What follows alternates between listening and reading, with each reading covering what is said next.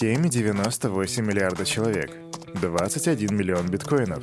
Вы можете сделать расчеты. Салют, Криптусы!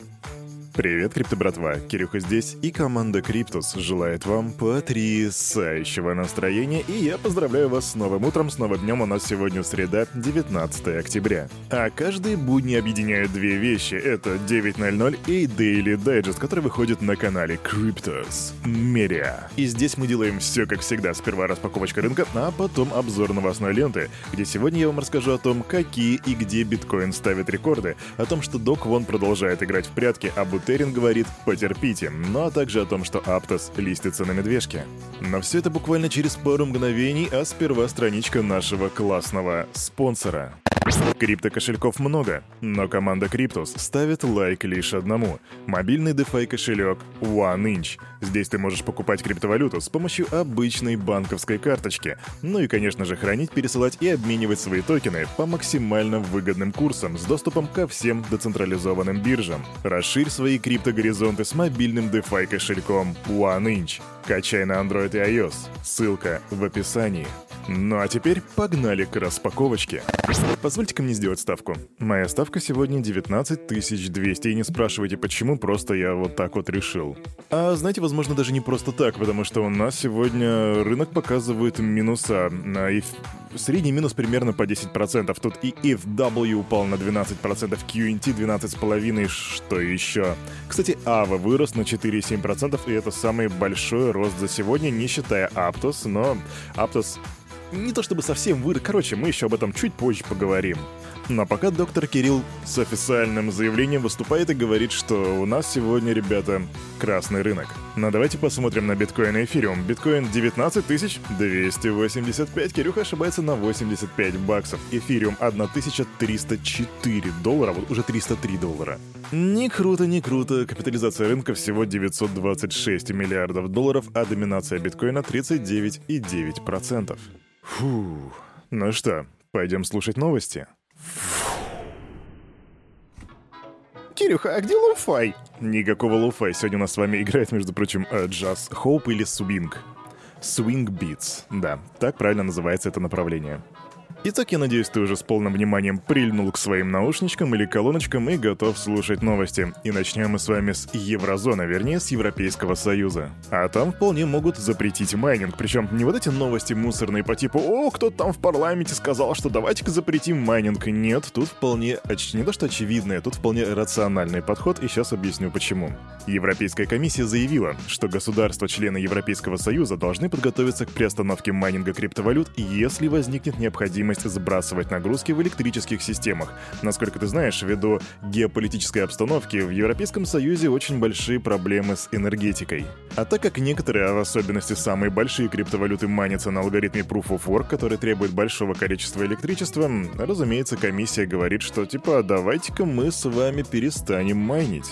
Также Еврокомиссия настаивает на отмене налоговых льгот и прочих преференций для добывающих компаний, которые специализируются на алгоритме Proof of Work. А также ведомство предложило создать рейтинговую систему для криптовалют в контексте воздействия их добычи на окружающую среду. Мылом-мочалом начинаем сначала. И в качестве позитивных сдвигов криптоиндустрии лидеры ЕС указали на Merge в Ethereum, из-за которого, собственно, Ethereum и перешел на алгоритм Proof of Stake. Да, тот самый Merge и тот самый Ethereum эфириум, которые вчера покрылись скандальной пленкой из-за того, что, как выяснилось, транзакции в эфириум теперь подвергаются цензуре. Но об этом мы подробнее поговорим в следующей новости, а пока отмечу, что майнинг в еврозоне, скорее всего, может так вот прикрыться ненадолго или надолго, пока неизвестно. А если станет известно, то я тебе об этом сообщу. Идем дальше. Представим ситуацию. Ты молодой человек, создаешь один из самых успешных блокчейнов, становишься миллиардером, к тебя все слушают, и вот твой блокчейн начинает подвергаться цензуре. Что ты скажешь? Можешь не говорить, потому что я тебя, к сожалению, не могу услышать, а вот скажу тебе, что сказал Виталик Бутерин. Он сказал, «Надо потерпеть, по факту все нормально». Это если очень так сжать его твит. Если ты не в курсе, в чем вопрос, то еще вчера я озвучивал новость о том, что выяснилось то, что оказывается более 52% всех транзакций в эфириуме подвергаются цензуре. Если, допустим, твои транзакции шли из торнадо кэш, то все, типа эфириум их больше не обрабатывает. Разумеется, криптосообщество было возмущено тем, что «а где же ваша хваленая децентрализация?» И вот э, Виталик Бутерин дает вот такое вот заявление на это. Он заявляет, что если бороться с этим явлением, тогда сообщество эфира превратится в полицию нравов. Ну вот вы моралфаги в натуре. Да, ну тут каждый сам за себя решает, э, как к этому относиться, я просто донес до тебя информацию. Идем дальше. А всему виной политика, мои дорогие друзья, всему виной политика. Так, мы с вами поговорили про эфириум, теперь давайте плавно переходить к Ripple, потому что Ripple теперь начинают тестировать EVM или виртуальную машину эфириума. Это такой совместимый сайдчейн, призванный расширить функциональность XRP Ledger смарт-контрактами эфириум и сделать доступными DeFi приложения. Разработка звучит достаточно перспективно и достаточно вкусно, особенно для Ripple. Но это новое решение пока еще недоступно для публичного тестирования, его разрабатывает фирма Peersyst и взаимодействовать с сайдчейном можно лишь пока в экспериментальной сети DevNet. Второй же этап тестирования продукта начнется в начале 2023 года. Тогда, по словам разработчиков, сайдчейн станет общедоступным. Ну что, друзья, XRP to the Moon? Что думаете, пишите в комментах. Если вдруг Оля из Юниона слушает наш дайджест, то, Оля, не пиши, пожалуйста, что это за дедовская музыка у тебя играет. Это swing beats, это стиль. А ведь она напишет, я ее знаю. Итак, новости рекордов, дорогие друзья. И если Кирюха иногда может побить некоторые рекорды кринжовости, то у нас биткоин бьет рекорды Гиннесса. Вернее, не то чтобы их бьет, он их устанавливает. Теперь он внесен в книгу рекордов Гиннесса, в ее последнее издание Guinness World Records 2023. Об этом сообщает Cointelegraph. В списке рекордсменов биткоин отмечен как самая старая криптовалюта, первая децентрализованная криптовалюта и самая дорогая криптовалюта. И, кстати, по поводу последнего пункта, года они зафиксировали цену в 42,9, 42,9 тысячи долларов. И это при том, что на самом деле это была не самая дорогая криптовалюта. Возможно, на тот момент времени, на 24 марта 2022 года, так оно и было. Но в истории криптовалют были валюты, которые стоили почти что по 800 тысяч.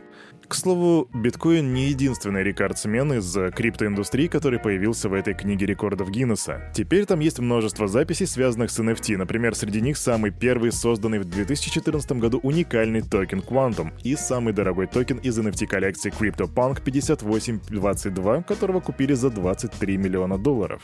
Ну а также самые дорогие NFT, выпущенные спортклубом, токены Манчестер Сити с рыночной капитализацией в 47 миллионов долларов. А если ты вдруг ждешь, что тут появится эфириум, то нет, он не появится, по крайней мере напрямую, но он появляется косвенно.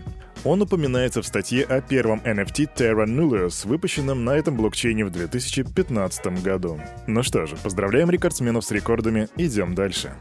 Кирюха, какая самая большая новость вчерашнего дня? Ну, не то чтобы вчерашнего, скорее даже сегодняшнего утра. Это листинг монетки Aptos на всех крупных биржах. Например, в 4 утра ее залистили на Binance. Что такое Aptos? Ну, говорить об этом наверняка многие из вас знают, а те, кто не знают, могут сделать собственный research. Скажу, что просто это нафаршированные фондами убийцы Соланы. Серьезно, в него бабло занесли и Binance, и A16Z, и FTX, по-моему, туда заносили бабло. Короче, это прям максимальный такой блокчейн на фарше. И это при всем при том, что его таки токеномика максимально неясная, потому что о нем практически ничего не известно, и более того, он выходит на медвежки, когда это вообще ни разу не логично. И разработан он, между прочим, не кем-то, а бывшими сотрудниками Мета. По всем признакам продукт максимально жирный, а вот э, что с токеномикой, почему сегодня, почему сейчас, непонятно понятно. Если верить Binance, то цена на этот токен в начале торгов доходила чуть ли не до 100 долларов, а сейчас его цена 7,96.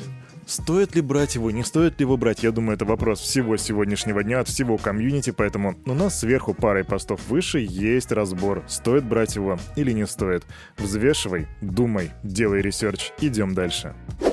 Джон Мак.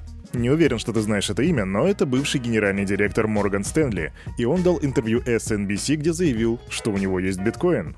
Считаю, что через 15 лет вещи будут еще более цифровыми. Люди будут учиться у компьютеров и брать основную информацию только оттуда. Там они будут узнавать, как трейдить, как устанавливать лимиты, как оценивать риски. А вы говорили, у вас был биткоин? Да. И сейчас он у вас? Да. Да, его биткоин все еще у него. А твой биткоин у тебя? Идем дальше. Основатель Terra Док Вон в ходе подкаста Unchained, который ведет Лора Шин, снова заявил, что не находится в бегах. Однако раскрыть свое местоположение он отказался, что, в принципе, разумно достаточно. По словам Квона, выдвинутые против него обвинения в Южной Корее политически мотивированы. Мы немного разочарованы тем, что прокуратура пытается создать новое урегулирование через уголовное судопроизводство, тогда как это входит в обязанности законодательного органа или, по крайней мере, финансового надзора. Так говорит Док Вон. Он утверждает, что не видел ордера на свой арест, а всю информацию получил сугубо из СМИ. Не думаю, что какие-либо обвинения, связанные с законом о рынках капитала, применимы. Позиция правительства заключается в том, что криптовалюты не попадают под его действия, поскольку не являются ценными бумагами. Поэтому мы считаем эти обвинения незаконными и политически мотивированными. А согласен ли ты с Доквоном? Пиши в комментах и не забывай ставить лайки, Кирюхе от этого приятно. Идем дальше. И быстрая новость от NFT-маркетплейса Dapper. Они сообщают, что пользователи из России теперь могут выводить свои токены при соблюдении некоторых условий. В настоящее время для этих целей платформа поддерживает только криптокошельки Blockto. Поэтому для вывода своих NFT-шек с маркетплейса нужно будет подключиться к учетной записи вот с помощью этого кошелечка. Поэтому если ты до сих пор этого не сделал, обязательно беги и делай. А на этом, на это утро у этого парня за вот этим микрофоном все. С вами, как всегда, был Кирюха и команда Криптус желает вам потрясающего настроения. И, конечно же, помните, все, что здесь было сказано, это не финансовый совет и не финансовая рекомендация. Сделай собственный research, прокачивай финансовую грамотность и развивай критическое мышление. С тобой мы увидимся уже завтра в 9.00. Не проспи, пока, бро.